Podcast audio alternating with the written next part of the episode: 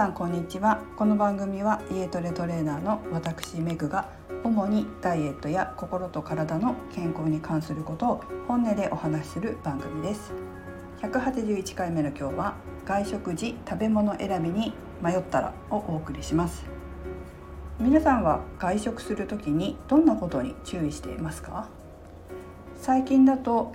ご飯を少なめにしてくださいとかご飯を半分にしてくださいといったような糖質を気にされる方が増えてるのかなというふうには思います。それからメニューなんかにカロリーが書いてあればカロリーの量なんかも気にする方もいらっしゃるかもしれません。私自身は最近は運動量が増えたりとか筋肉量が増えたりしてきたのでご飯の量を少なくするってことはあまりありません。まあ、多すぎるのはもちろんねダメかなと思いますからまあ、丼物とかあんま食べないですけどなるべくこう適量。なんとなくこう自分の適量っていつも体重と体脂肪率測りながらコントロールしているとあこのぐらいだと私の糖質には私の糖質量としてはぴったりだなっていう量がだんだん分かってくるので、まあ、私自身はそれが体感して分かってるのでご飯を少なめにしてくださいってことはあんまり最近はないです、まあ、ちょうどいい量が出てくるっていうのが多いんですけど。で、えーと、なので私自身は最近はご飯の量はそれほど外食でもコントロールしないで食べれるようになったりとかしてますかね。あとそんなにご飯を多く出すところに行ってないっていうのもあるかもしれませんね。適量が出てくるみたいなところに行くかな。なんか行った時にお店に行った時とかにあこの店ちょっとご飯の量多いなとかって思ったりしたらあんま行かないのかもしれませんけどね。この量がいいなと思ったところに、まあ、コントロールできたりとか調整できたりするようなお店に行くことも多いのでそこに行くからなのかな。そういうわけで、えー、糖質コントロールはそんな感じなんですね。えー、脂質に関しては私は脂質が制限しないのであ、制限しないっていうか制限するしなければいけないほど脂質を取ってない。適量おそらく適量取ってると思うんですよね。別に影響してないしそんな脂肪分多いものを食べてるわけでもないので。なので、まあ、カロリーとかはほとんど気にしないですね。ただですねこの前レストランでちょっとなかなか美ボディ作りへの執念が見えた時があったんですよ。私のね。でそれはどんな時かというと私は毎週1回サッカーをやってるんですけどそのサッカーは新横浜に行くんですよ。えーと、横浜 F・ マリノスのふれあい事業部でやってるママさんサッカーに行くので、えー、新横まで行って日産スタジアムの隣にある新横フットボールパークかな？に行ってやるんです。そして練習が終わった後はもう11時から始まって12時半で終わりなので相当みんなお腹が空いてるんですけど行きたい方行ける方はその隣に日産スタジアムの隣に併設されているスマイルテーブルっていうレストランに行ってランチをします。でそのスマイルテーブルというレストランは横浜 F・ マリノスの選手たちが通常だと食事をするところなんですね。なので、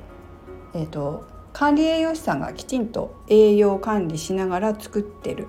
メニューなんです。で大体はこう定食スタイルで出てくるんですけど私はその定食スタイルがすごい好きなんですよ。やっぱりいろんなものをちょっとずつ食べれますから栄養バランスがいいですし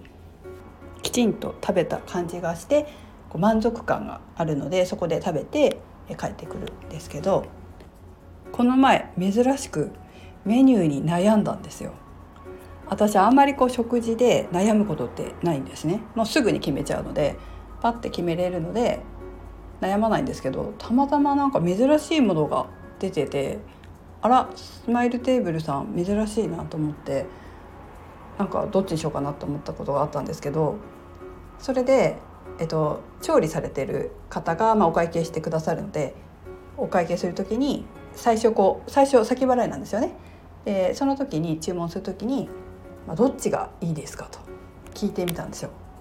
でどっちがおすすめですか？って聞いて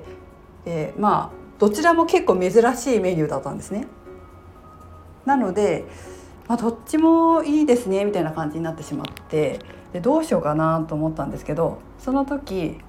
どっちが炭水化物の量が少ないですかとかどっちがカロリー低いですか？じゃなくてどっちがタンパク質の量多いですか？タンパク質の量が多い方にしますって言っちゃったんですよね。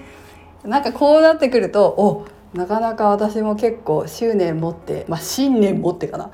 体作りやってるなっていうふうにちょっと思ったりしました。なかなかねいないじゃないですか。だけどやっぱりタンパク質量って大事なんですよ。筋肉つけないと美ボディ作れないので。で引き締まった体を作ろうと思ったら筋肉を引き締めないといけないですからサッカー終わった後筋肉使ってるっていうのもありますしね、まあ、そういう観点で、えー、タンパク質という観点で食事選びをしてみたっていうこともありました。皆さんいかがでしょうか？なかなか考えないかもしれませんね。考えるとしたら、まあ、男の人とか考えるかもしれないね。筋肉しっかりつけてボディメイキングしてるような男性は考えることが多いかもしれませんけど女性も筋肉すごく大切なのでタンパク質という観点から食事を選ぶっていうのはすごく大事なことだと思います。特に女性は特にタンパク質少ない人がとっても多いのでそんなんでえー、筋トレしたりとか運動したりしても筋肉つかないからやっぱり必要な分のタンパク質1日に必要な分のタンパク質を摂取するっていうのは結構あの足りなくなりがちなんですよね。不足しがちっていうか意識してしっかり食べないと不足しがちなので、えー、女性は特にそういった視点で食べ物を選ぶというのも大事だと思います。でレストランのメニューとかは、まあ、さっきも話しましたけどカロリーは出てるけどタンパク質量って出てなかったりするんですよね。なので、まあ、ざっくりいつもねこうタンパク質ってこれどれぐらいかなっていうのをこう必ず食品選びとかで見ながら自分の感覚で選べるようになってくるっていうのはすごくおすすめです。はい今日は外食の時食べ物選びに迷ったら是非タンパク質の多いものを選んでみましょうということでお話ししてみました。最後までお聴きいただきありがとうございました。メグでした。